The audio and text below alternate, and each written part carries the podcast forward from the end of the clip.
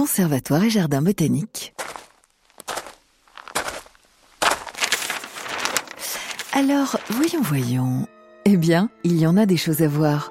L'arboretum, les plantes horticoles, les plantes officinales, les serres, le jardin des senteurs et du toucher, la rocaille. Le jardin s'étend sur 28 hectares et regroupe 16 000 espèces du monde entier. Ça fait 10 ans que je travaille dans ce jardin, j'ai toujours pas tout vu. Christian Bavarel est horticulteur au Conservatoire et Jardin botanique. Il y a énormément de plantes très très rares qui sont ici. C'est le grand plaisir et ça vaut la peine de venir voir tous ces petits détails, toutes ces toutes petites plantes qui sont étiquetées. Qu'est-ce qu'il ne faut absolument pas rater? Alors la rocaille est vraiment euh, un des, euh, des points phares de notre, de notre jardin. C'est un lieu pour euh, des gens qui veulent apprendre et connaître la flore, alors qu'on dit alpine, de climat alpin. Hein. Ça va aussi de l'Himalaya en passant par les montagnes rocheuses, mais bien évidemment tout l'arc alpin est présent ici. Ça veut dire qu'on peut trouver des Edelweiss? Oui, la fameuse étoile des neiges est présente à plusieurs endroits. C'est un vrai musée vivant à ciel ouvert. Et aussi un centre de recherche.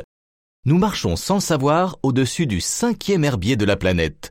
6 millions d'échantillons sont stockés sous nos pieds. Et à qui doit-on cette bibliothèque époustouflante? Auguste Piram de Candolle, un botaniste suisse.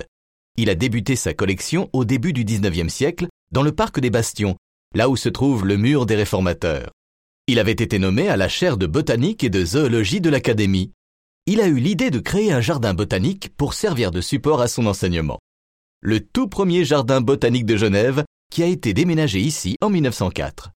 Puis, beaucoup de grands botanistes, parfois même issus de familles genevoises, ont fait don de leur propre collection, ce qui explique la richesse de l'herbier aujourd'hui. Vous avez vu ces magnifiques serres? Et le joyau? C'est ce jardin d'hiver, en contrebas de la voie de chemin de fer. Il date de 1911. On le doit à Henri Juvet. Il abrite des palmiers notamment. Christian Bavarel. C'est des serres qu'on règle à 1 degré, 2 degrés près, qui sont des machines à produire de la plante et qui sont d'une finesse de pilotage comme on retrouve plus que rarement aujourd'hui. Donc c'est vrai que des bijoux de ce type-là, d'un point de vue architectural, sont des cadeaux que nous ont fait nos, nos anciens. Il y a des animaux aussi? Oui, quelques spécimens rares d'animaux de la ferme. Vous croiserez peut-être pendant votre promenade des chèvres bottées, des poules barbues et même des moutons roux du Valais. Les amateurs d'art pourront aussi découvrir de belles sculptures au milieu de la végétation.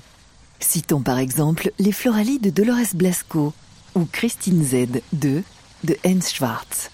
Elles valent le coup d'œil. Prenez le temps de flâner ici ou dans le nouveau jardin des herbiers.